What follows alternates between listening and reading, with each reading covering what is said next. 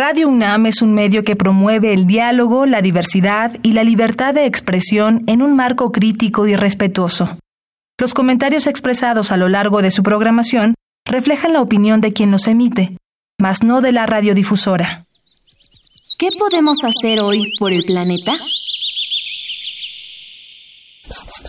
Prefiere las pinturas acrílicas a base de agua para pintar tu casa en lugar de las hechas a base de aceite, pues no tienen solventes peligrosos que se evaporen al ambiente y su contenido de compuestos volátiles orgánicos es muy bajo.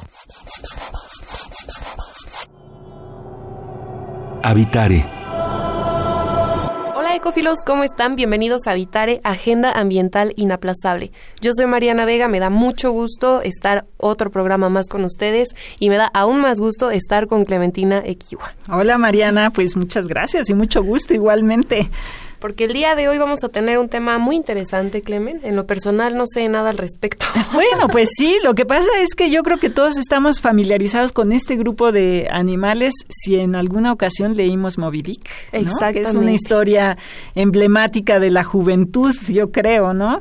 Y bueno, pues nos acompaña Lorenzo Rojas Bracho, que es biólogo de la Facultad de Ciencias, quien estuvo haciendo una estancia en el Laboratorio de Mamíferos Marinos de La Joya en Estados Unidos hace ya varios años. Bienvenido, Lorenzo. Qué gusto que nos acompañes en Habitare. Muchas gracias. El día de hoy vamos a estar hablando acerca de los cetáceos en el mundo, mejor dicho, en el mar. Así que quédense con nosotros en Habitare, Agenda Ambiental Inaplazable. Comenzamos. El Instituto de Ecología de la UNAM y Radio UNAM presentan. Toma segundos destruir lo que ha crecido en años. Toma horas devastar lo que se ha formado en siglos. Tomar acciones para rescatar nuestro ambiente solo requiere un cambio de conciencia. Habitare. Agenda ambiental inaplazable. Ciencia, acciones y reacciones para rescatar nuestro planeta. Nuestra, casa.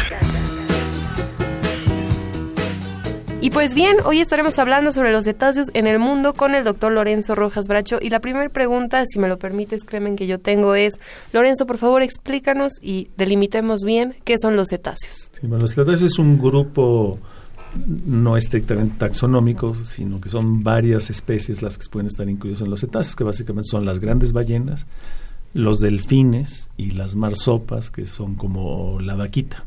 Eso constituye a los cetáceos yo eh, siempre he pensado, ¿no? Eh, a mí me gustan particularmente los delfines, desde que era niña me encantaban los delfines, eran como mi animal favorito, pero ¿por qué los perseguían tanto, no? ¿Cuál era el interés de las sociedades por cazar estos animales tan hermosos y tan imponentes? Porque pescar uno no es enchilame una gorda, como dirían, ¿no?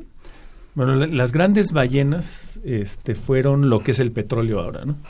Mm. Entonces se cazaban particularmente por el aceite, porque el aceite iluminaba las ciudades en aquella época, ¿no? ¿Cómo qué momento histórico estamos hablando? En 1800, bueno, de eso empieza en 1500 más o menos la, la caza de ballenas, pero a lo largo de los siglos la, eran los cetáceos el combustible principal para iluminar las ciudades y parece que pues, olía aceite de, de ballena, por todos lados. por todos lados, que era medio apestoso. ¿no? De hecho, uno de los grandes argumentos cuando empiezan a descubrir la energía eléctrica es que no va a apestar. Ah, entonces, hay, que apostarle. hay que apostarle. Entonces, no solo era esto, también los aceites se usaban para hacer pinturas, mm. ¿no? para la industria de los alimentos, la industria del vestido, los corsets eran, este, se, hacían de barbas de ballena, los fuetes para los caballos, etcétera, ¿no? Entonces era como, digo, el petróleo, todo venía bien o mal de del aceite de las ballenas, entonces se sobreexplotaron brutalmente. Por siglos. Por siglos, entonces particularmente en el hemisferio sur fueron millones de ballenas las que se, se mataron para iluminar este, las ciudades y de ahí que hayan sido perseguidas. Los pequeños cetáceos fueron más bien perseguidos para consumo de comunidades pesqueras pequeñas. La mortalidad más fuerte ahora de estos pequeños cetáceos es eh, que se mueron ahogados en artes de pesca eh, en todo el mundo. hay un cálculo más o menos de uno muy conservador, pero explican por qué son conservador, que son 300 mil cetáceos al año y hay otro que lo ha, no ha ido extendiendo, estamos hablando de alrededor de 600 mil cetáceos, entonces estos se mueren más por eso. Pero las grandes ballenas sí fueron blanco de la industria y casi se las sacaban, digo, entre ellas la ballena gris en México fue ampliamente explotada. ¿no? ¿Y cuál es la situación actual, por decir, de la ballena gris en México? ¿Hay grandes poblaciones o se encuentran en peligro? No, mira, afortunadamente eh, cuando la industria se está dando cuenta que se le está yendo la, la gallina en los huevos de oro, porque también se utilizaba la carne y otros productos, este, deciden formar un, hacen la Liga de las Naciones, promueve lo que finalmente es la Comisión Ballenera Internacional, que ahorita son cerca de 80 países los miembros, acaba de salir Japón porque no los dejaban casar. Mm. ¿Eso más o menos en qué año sería? Bueno, Japón en lo, este, es una fecha que no se me olvidar porque es muy importante, pero más o menos en los 80, si no mal recuerdo, en los setenta y tantos, este, siguen cazando. O sea, a pesar de la regulación por la Comisión Ballenera, la Comisión no tiene dientes para imponer cuotas y cada quien finalmente hace lo que quiere. Entonces hace eh, una moratoria a la caza de ballenas a nivel mundial. Eh, muchos países amenazaron salirse, Islandia se sale de la Comisión Ballena en esas épocas, Japón se sale, regresa, pero finalmente siguieron cazando ballenas, con Japón, la justificación de que era caza científica, pero pues, era una caza comercial disfrazada de, de caza científica, son miles de miles de, de ballenas. Entonces, eh, a la hora que se viene el laboratorio, sí muchos lados este, o muchos países la, la impusieron en sus aguas. Australia, de ser país ballenero, pasó a ser uno de los grandes países que han conservado a, las ballenas, este Chile, pues, un ejemplo Latinoamérica, y México también. México tiene un muy buen récord de conservación de mamíferos marinos, que entre paréntesis, ojalá y le toque a la vaquita. Podemos decir lo mismo de la vaquita, claro. Pero gracias a México se se logró recuperar la ballena gris.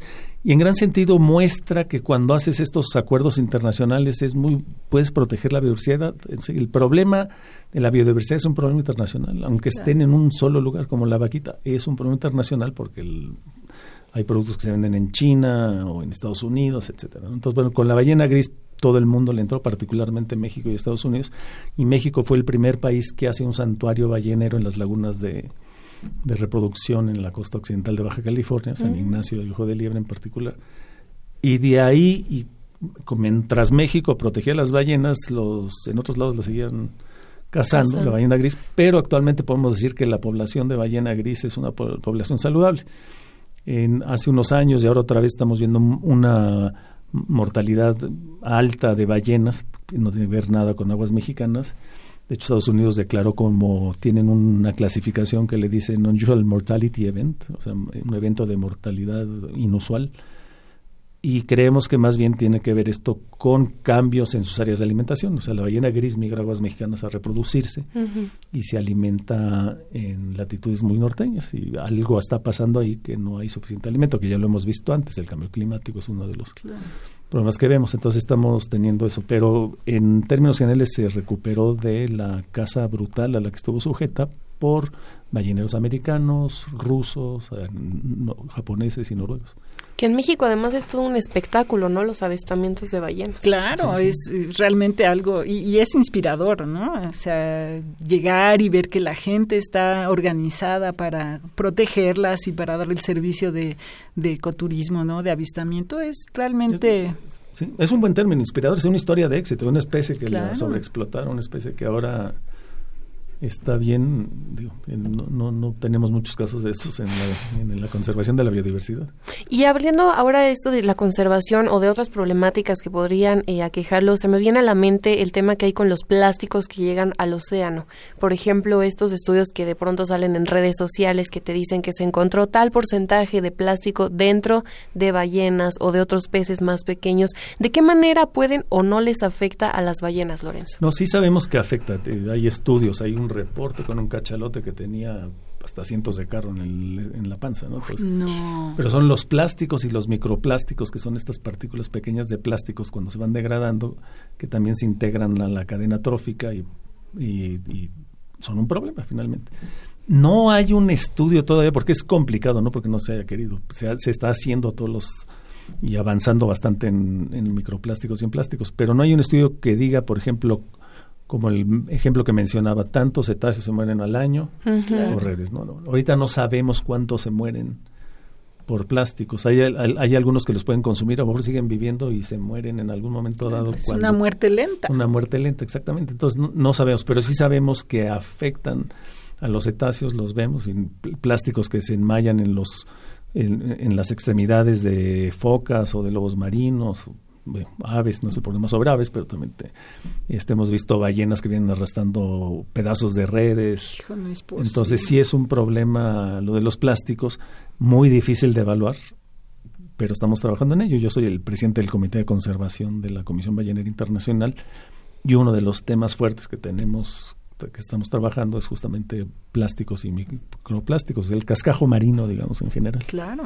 El otro día estaba platicando precisamente a modo de anécdota, les contaré con la doctora Clementina Kiwa. Clementina, tú me contabas que incluso ya hay aplicaciones que te pueden decir de tal producto que tú veas en el supermercado si trae microplásticos o no. Exacto, por ejemplo, ¿no? Porque no sabes, eh, digo, a lo mejor lo, lo que dice Lorenzo de que traía el asiento de un auto en, en la panza, pues quién sabe cuánto tiempo pudo haber estado ahí, pero estos microplásticos ni siquiera estás enterado y muy probablemente esos entran en la cadena trófica, como dices, mucho más fácilmente, ¿no? ¿Y, cuál es el impacto a mediano o corto plazo? Pues no sabemos. Digo, seguro lo vamos a investigar y lo vamos a saber dentro de unos años, pero no es un tema tan fácil, ¿no? claro. Sí, bueno, eh, a mí me llamó mucho la atención que platicábamos antes de entrar al aire, esto que me decías, ¿qué representa una ballena desde en términos de captura de carbono, no? Porque estamos ahorita en una época en la que estamos muy preocupados de tener lugares en donde se retenga carbono para combatir el cambio climático. ¿Qué sucede, no? Porque una ballena no son cinco kilos, no es, no es un ser humano de 90 o 100 kilos, si es una persona de tamaño este respetable, digámoslo así. Pero, eh, ¿qué representa? ¿no? Esa es una buena pregunta. Han estimado economistas en los últimos años, particularmente un artículo que creo que es del 2014, que el, valor de las ballenas como servicios ecosistémicos pueden dar alrededor del trillón de dólares anuales. ¿En dónde está el valor de las ballenas? Bueno, ecoturismo producen este, bastantes recursos. Pero lo importante es, y empezó hace muchos años con un investigador del Instituto Max Planck, este, de origen árabe, que hizo la hipótesis de la cadena de los gigantes. La, y básicamente lo que decía es que las ballenas, cuando eran, antes de que se las acabara el, el hombre, o no, se las acabara, pero las se reducieron sus poblaciones enormemente, y fertilizaban los océanos, y sus este, con excrementos ricos en hierro, y entonces eh, se volvían sinks de carbono, o lugares donde se hunde el, el carbono. Entonces eran toneladas de, de carbono las que se hunden a eso además súmele que cuando se muere una ballena y se sumerge y se hunde, también genera todo un ecosistema alrededor que requiere carbono y es este sumen carbono, ¿no? entonces son miles de miles de toneladas que podrían este, ser absorbidas de los océanos a través de este servicio ecosistémico de las ballenas. Entonces, si le vas sumando todo esto que podrían hacer las ballenas o el valor que podrían tener. Y su longevidad, ¿no? que también hablábamos. Que 100 años, ¿no? 100 años. Entonces, pues ahí tiene, este, un trillón de dólares es lo que estiman estos servicios que puede dar la ballena. Y en este no estoy metiendo la parte de observación de ballenas con fines turísticos, que también es, da como un millón de dólares o más al año. Wow. Y eso eh, en México, ¿no? Pero a lo largo del mundo también se pueden avistar. Y hablamos ya entonces ahora no solo de ballenas, sino de otros cetáceos que también contribuyen a este valor. Claro. Sí, y hay observación ahora de delfines. Entonces ahora también hay que trabajar, desde luego, en manejar que esta actividad les, no les afecte, porque tenemos información clara de en varios lados, en Australia, por ejemplo, con delfines, que disminuyeron las tasas reproductivas de los delfines cuando estaban con mucho turismo encima, entonces regularon el número de turistas que pueden entrar. En Nueva Zelanda también se encontraron con casos de esos. Claro, y también me gustaría preguntarte en un momento más, Lorenzo, ¿qué opinas, por ejemplo, de estas prácticas de nado con delfín, que también son muy famosas, que sí son dejan alguna derrámica? Exacto, pero ya lo veremos más adelante, ¿te parece? Me parece Clementina, ¿qué te parece a ti si ahora vamos a escuchar la biodiversidad y yo? Me parece muy bien. Quédense con nosotros, estamos en Habitare, Agenda Ambiental Inaplazable.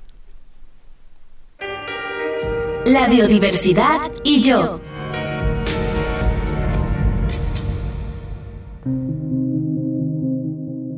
Los cetáceos son de los mamíferos marinos más famosos del mundo, y entre ellos existen los seres vivos más grandes que actualmente habitan nuestro planeta, las ballenas. Su historia evolutiva empezó cuando un grupo de mamíferos terrestres volvió a la vida acuática. El término ballena fue acuñado por Aristóteles en la Grecia antigua, deriva de la palabra ketos, que quiere decir monstruo marino. Los registros paleontológicos rastrean el antepasado más antiguo de los cetáceos, Alpaquicetus, un pequeño mamífero con pezuñas que habitó la Tierra hace unos 50 millones de años. Entre los cetáceos más conocidos están los que tienen barbas como la enorme ballena azul y la ballena gris, y los que tienen dientes, como los delfines oceánicos, las belugas y las orcas. Son menos conocidos los delfines del río, como el del Amazonas o el del río Yangtze de China. El narval es uno de los cetáceos más raros. Se trata de un pequeño animal cuyos machos llevan una especie de cuerno retorcido de manera helicoidal que sobresale de su cabeza. En realidad, es un diente que crece hasta 2 metros y su utilidad es, posiblemente, como atractivo sexual para las hembras o para la ecolocalización.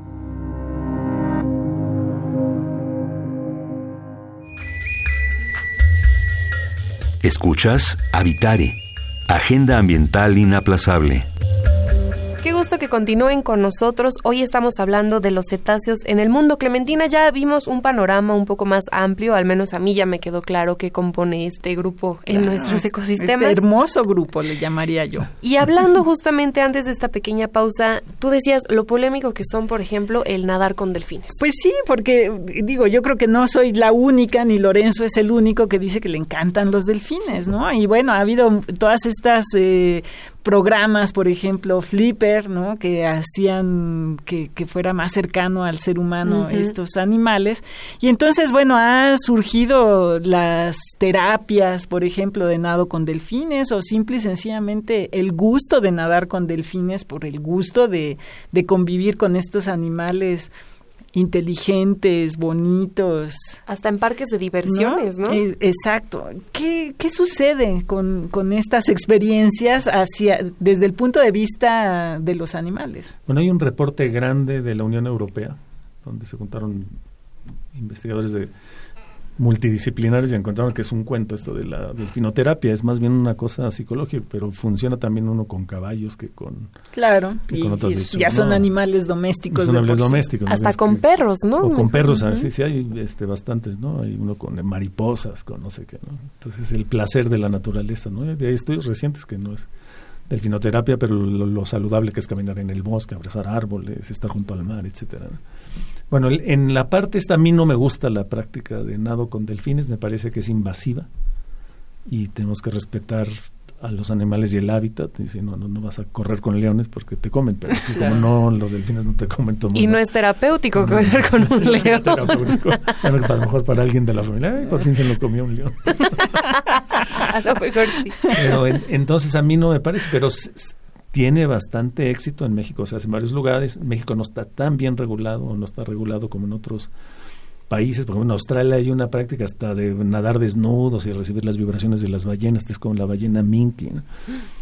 Y, a mí me parece que, bueno, entiendo el gusto que les dé a la gente, hay que regularlo muy bien para evitar impactos sobre los delfines. Tenemos ese caso en Australia que hay que este, utilizarlo como este es el modelo de lo que te puede pasar. O sea, pierdes a los animales que te están atrayendo los, los turistas. Entonces digo, yo por prefiero que no se hagan ese tipo de... O sea, que no sea invasivo, deja a los animales que estén contentos donde están y, velos desde fuera y se ven muy bien. de otra manera. se ven muy bien desde fuera. son espectaculares. Salen del agua, brincan, hacen de todo. Clementina, ¿y tú qué piensas? Conocemos ciertas especies animales que sí pueden estar en cautiverio, pero ya en un programa sobre la vaquita marina que platicamos aquí en Habitare, nos dimos cuenta que a veces son prácticas que les afectan. ¿Cómo sería estudiarlo en estos animales que están esparcidos por el mar?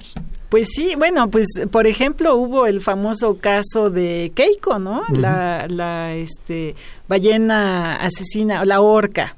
La orca, la orca que, que tuvimos aquí en la Ciudad de México por una temporada y yo veo este problema, yo no sé qué opinas tú, Lorenzo, pero pues en general son animales que están acostumbrados a nadar en una inmensidad, ¿no? Y, y los acotas en sus movimientos, pues de alguna manera se les manifiesta, ¿no? Si, si están nadando en círculos, de hecho, Hemos hecho eso con, con los zoológicos, ¿no? Ampliarles los encierros, etcétera, etcétera.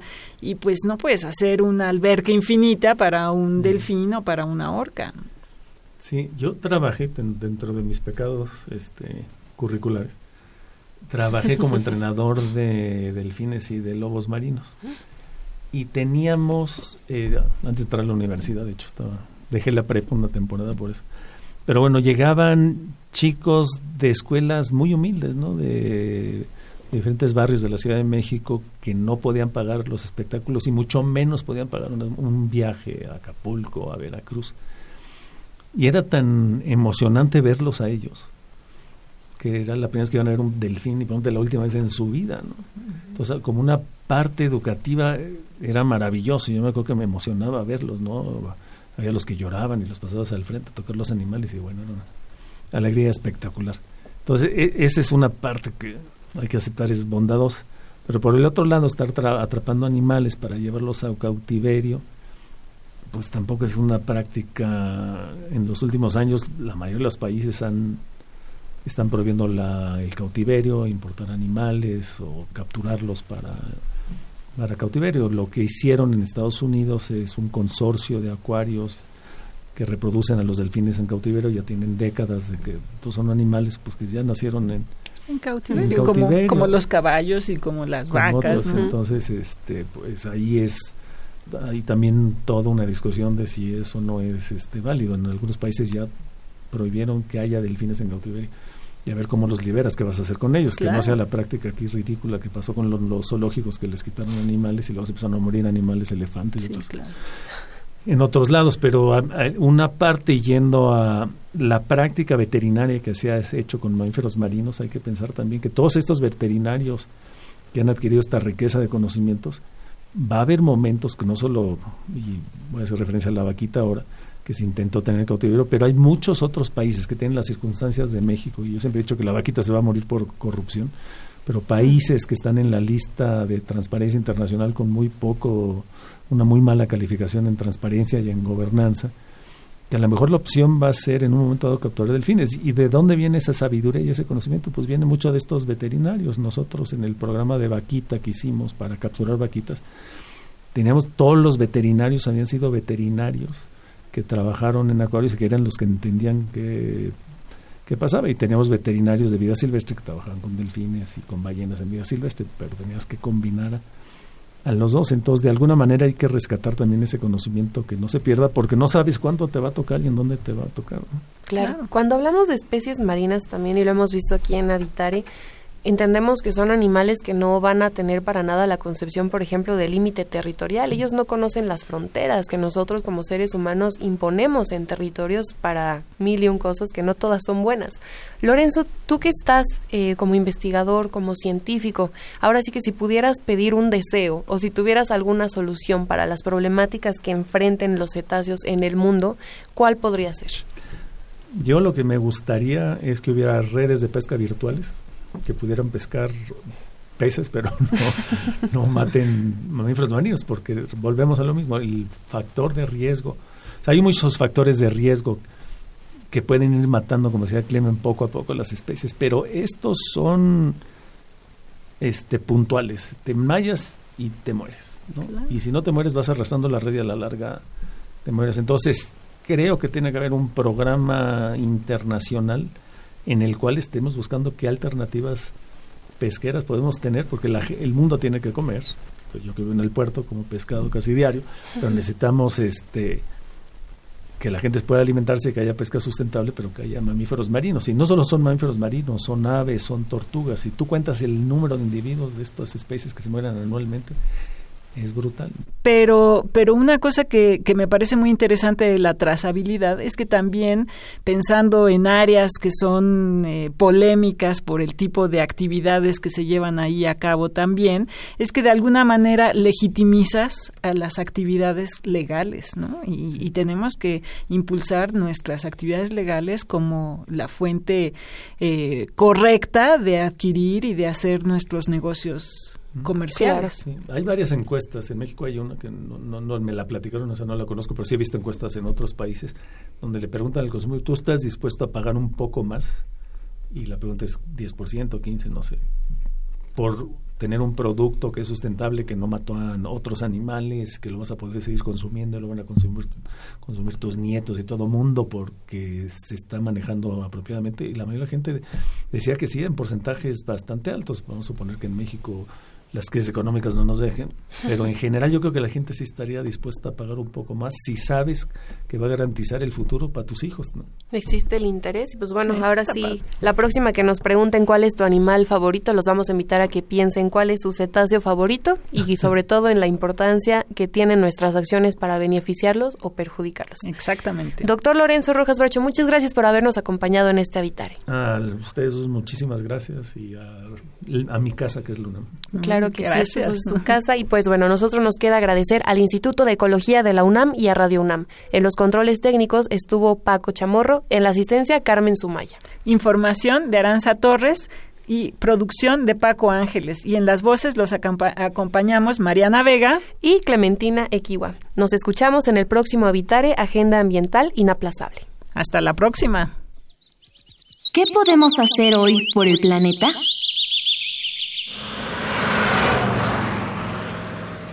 Pavimentar las calles o carreteras con polvo de neumáticos fuera de uso es una gran ayuda para el ambiente, pues su durabilidad evita la constante repavimentación que emite gases dañinos y reduce hasta en 5 decibeles el ruido de los autos al circular. Visita ecología.unam.mx para obtener más información sobre el tema de hoy. Y si quieres escuchar todas nuestras emisiones, Entra a radiopodcast.unam.mx. Radio UNAM y el Instituto de Ecología de la UNAM presentaron Habitare, Agenda Ambiental Inaplazable